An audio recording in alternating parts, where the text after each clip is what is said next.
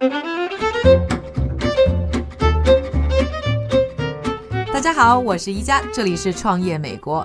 都说这不会化妆的博主啊，不是好网红。今天我们节目开头呢，就先来说说近期很热闹的网红美妆圈。一个就是卡达山家族的小女儿，二十一岁的 Kelly Jenner，凭借九亿美元估值的同名美妆品牌，三月初呢登上了福布斯杂志的封面，超过脸书创始人小扎，成为全世界最年轻的白手起家的亿万富翁。另外呢，就是四月初啊，中国网红电商如涵在纽约纳斯达克上市，而如涵呢，一半以上的收入就是来自曾经在二零一六年在两个小时时间里啊卖出两万支个人品牌口红的张大奕。而网红美妆崛起的同时啊，美妆似乎也成为了创投圈的新宠。下面呢是一组来自金融数据公司 PitchBook 的数据。二零一八年，纽约时尚和美妆创业公司获得的风投总额同比增长了百分之三十，达到六点一二亿美元。另外，二零一九年截止目前的最新融资总额已经高达三点四九亿美元。今年啊，总融资额呢有望再创新高。第三，就是两周内就有两家美妆和时尚类创业公司的估值超过十亿美元，正式成为所谓的独角兽。那今天的我们节目的主角就是一只受风投圈追捧的电商美妆独角兽 Glossier。创立于二零一四年十月的 Glossier 呢，最近刚刚完成了第一轮融资，融资额达到一亿美元。这一轮的领投方呢是红杉资本，估值则达到十二亿美元。美妆行业里啊，一直是雅诗兰黛、欧莱雅等传统大牌的天下。但最近啊，包括 Glossier 等诸如此类的新晋品牌呢，都开始成功的从老前辈手里抢生意。他们靠的又到底是什么呢？是的，今天我们要说的就是一个关于社交互联网的时代如何获取流量，如何让流量变现，并对其规模化的故事。Glossier 的创始人呢，名叫 Emily Weiss。别看她现在是独角兽公司的 CEO，但当年。她也只是一个出生于美国小镇普通家庭的女孩。说到自己的成功，她总说这是她自己折腾出来的。So we flew to LA, we got our like Hertz rental car, and we drove during rush hour all the way down to this like middle of nowhere. 而在我看来呢，她是一个把弱关系用到极致的女孩。从小啊，Emily 就对时尚和穿搭呢有着天生的不可自拔的迷恋。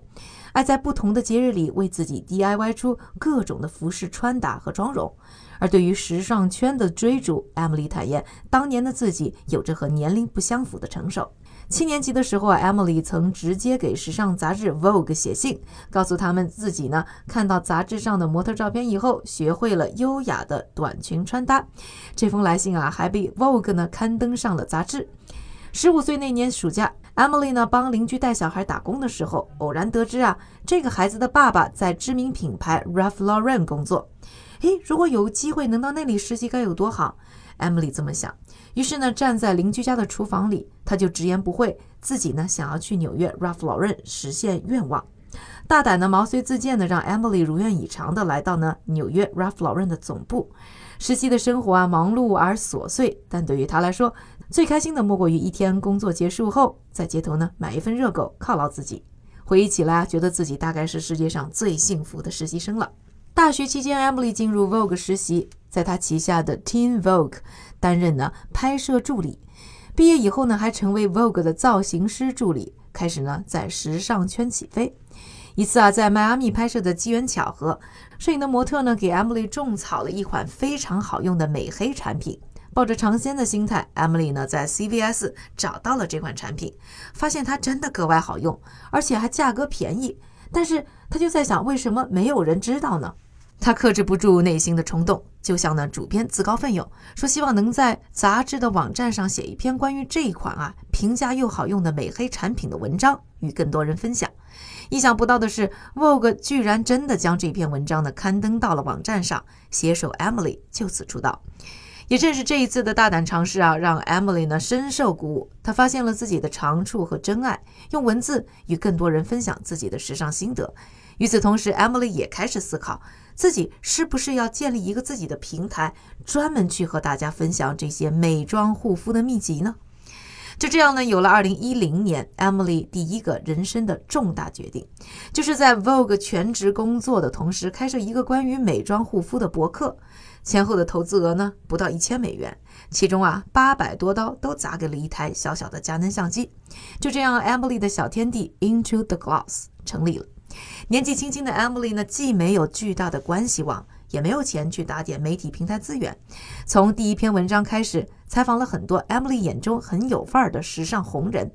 但与网红大 V 们的博客访问量相比呢，Emily 当年的博客还是差了一大截。她要解决的第一个问题就是流量。于是呢，Emily 将目光投向了 Vogue 工作当中啊遇到的各种明星身上。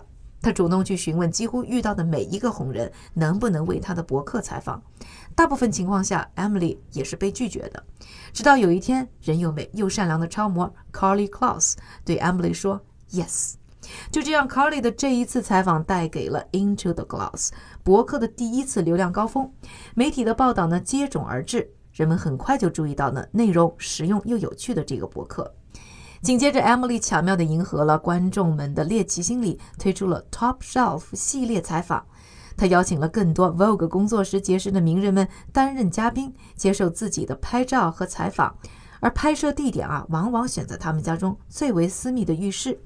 You know, it was like encourage people to be like, oh, okay, I'm sharing now what goes on in my bathroom, you know, that I used to do totally alone. And in doing, you know, in, in 每一期的采访中呢，Emily 会邀请嘉宾现场打开自己的美容箱，用镜头窥探他们的美妆秘诀，再以聊家常的方式和嘉宾讨论日常护肤、美妆的习惯。 Top Shelf 系列呢，让 Emily 的博客真正火了起来。从此啊，每每更新都能引起社交媒体上网友们的一阵跟风效应。而开设博客初期，Emily 还全职在 Vogue 工作，只有每天的凌晨四点到八点以及周末的时间啊，Emily 呢可以为自己的博客工作，也算是勤奋的让人心疼。当然了，Vogue 作为时尚界的知名杂志，给了 Emily 庞大的时尚资源。某种程度上呢，Vogue 带给 Emily 那些行走的流量包，成就了 Emily 博客的崛起。而从内容上来说，Emily 在博客中关注的呢，不是当下热门的新品或者炒得火热的明星产品，而是经过测评、真正好用、耐用却又不被人熟知的美妆用品。看她博客的人们啊，总是能喜出望外的直呼捡到了宝贝。那这些接地气的内容，则让 Emily 的博客在有了流量之后，也有了粘度。很快呢，Gloss 在互联网平台上呢积累了每个月超过千万的浏览量。而回过头来看，Emily 所有的资源都是她一点点从周围的弱关系当中发掘的。说完了流量的故事，下面要说的当然就是流量变现了。Emily 没有想到的是啊，自己当年花了仅仅不到一千美元打造的美妆博客，有一天会一跃成为一个成功的美妆品牌。博客 Into the Glass 在获得大量浏览量的同时，也培养了大批的忠实粉丝。而 Emily 自己呢，也渐渐成为粉丝心中的审美权威。毫不夸张地说啊，Emily 在博客上推荐什么，他们就跟着买什么。于是 Emily 萌生了一个更大胆的念头：为什么不自己创立一家美妆品牌呢？但创立博客啊，只需要一个照相机和一个电脑。创建一个美妆品牌，最少需要的前期投资就是一百万美元。二零一四年，Emily 呢还是做出了又一个改变命运的决定，创立自己的美妆品牌 Glossier。然而这一次，这个爱折腾的姑娘的面前的路就不像之前那么平坦了。当时啊，投资圈还没有意识到网红电商模式的价值，质疑声更是层出不穷。如此小众的美妆品牌，真的能竞争得过这些叱咤风云几十年的老牌子吗？在 Emily 拜访的十二家风投机构中，有十一家拒绝了她。最终啊，一家名叫 Forerunner Venture 的私募基金呢，看到了 Emily 的潜力。这家由女性主导的私募基金敏锐地捕捉到了美妆品牌在社交媒体平台上的潜力，更是看好呢 Emily 在互联网社交媒体平台上的流量影响力，甚至还为她推荐了下一轮的投资者。Like, what are all the steps it's going to take to to build this company? And I wrote, you know, VC like raise money, build web. Emily 确实呢是了解美妆的。同时，他也知道自己在社交媒体上的流量效应将是成就 Glossier 最大的经营优势。品牌直接面向消费者，省去大量的广告费，通过博主在网站上亲自测评的方式，拉近了与女性消费者的沟通。同时，人们还可以在网站上分享自己的用户体验，给顾客更可靠的背书和更直观的感受。就这样，Glossier 呢，从一个小众美妆博客。逐渐成长为了互联网美妆企业，开启了流量变现之路。有了启动资金之后啊，Emily 秉持护肤第一、美妆第二的理念，把重心呢放在四款基础的原创护肤产品上，同时呢，继续将社交平台作为主要流量来源和获取种子用户的渠道。而在产品的视觉设计上，Emily 也是大胆地尝试了千禧一代可视化的语言，粉红加白色的梦幻效果搭配，使得 Glossier 的四款产品很快就俘虏了年轻人们的少女心。有了四款明星产品作为品牌口碑和基石，Glossier 开始稳步地扩大产品的规模。二零一八年，Glossy 的员工数量已经达到一百八十六名。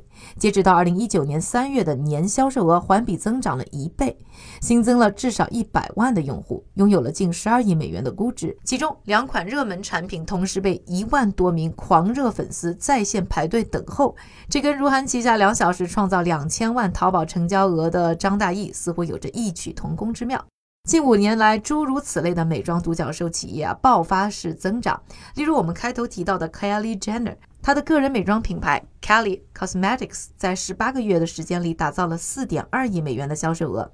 黑人天后 Rihanna Fenty 自创的同名美妆 Fenty Beauty 也在推出不到两个月的时间，就达到呢将近一亿美元的销售量。而著名的好莱坞眼妆专家。Anastasia Sword 的美妆 Anastasia Beverly Hills 在过去一年中啊，净销售额约有三点四亿美元。而在福布斯全球排前十的美妆博主，拥有千万粉丝量的 Huda Kattan，他的美妆品牌 Huda Beauty 在2017年就拿下两亿美元的销售量，目前呢正在积极的向国际市场扩张。细数啊这些热销的新晋美妆品牌，你会发现啊，他们都有一个共同点，就这些品牌呢是和这些创立者或者说网红呢用同样的名字。相比之下呢，老牌美妆雅诗兰黛旗下增长最好的品牌 Bobbi Brown，当年呢用了十年的时间啊，才突破了五亿美元的年销售额。而不同的网红创业爆火的背后呢，似乎又有着类似的生意经。首先就是自己就是流量的入口，不但省了宣传费，同时可以和用户互动，了解用户的需求也更直接。第二就是互联网美妆品牌呢，也开始呢抛弃百货专柜，他们多数呢依靠品牌官网、丝芙莱、Arta 等美妆集合店作为呢主要的渠道，直接面向消费者，减少了中间商的差价。从地理位置上来说啊，大多的新兴美妆品牌呢仍然是来自于美国，因为这里的化妆品市场呢大牌云集，而且呢人均消费和人均的消费规模总量呢，甚至已经超过十四亿人口的中国。而在这个其中啊，商业氛围和时尚艺术紧密结合的纽约，更是时尚互联网独角兽的发源地。因为在这里呢，聚集了许许多多著名的设计师、美妆专家以及呢顶尖的科技人才。目前啊，全美现在的十三家时尚类独角兽企业中啊，有七家就来自纽约。而这些呢，创始人多为当红的年轻女性，是中美网红品牌的共同标签。她们往往有着呢独特的审美和捕捉最新时尚潮流的嗅觉。而且聪明的利用自身的名人效应来为品牌做宣传和推广，明星光环能帮助产品获得巨大而又低成本的曝光量，而社交媒体平台呢，则拉近了企业和消费者亲密互动。这使得新的品牌呢，不需要多年的市场积累，就能获得爆发式的发展机会。这种商业模式的颠覆，似乎让网红电商的发展看起来前景可观。预计到二零二四年，整个电商业将创造七百五十亿美元的收益，其中网红电商将成为第一主力军。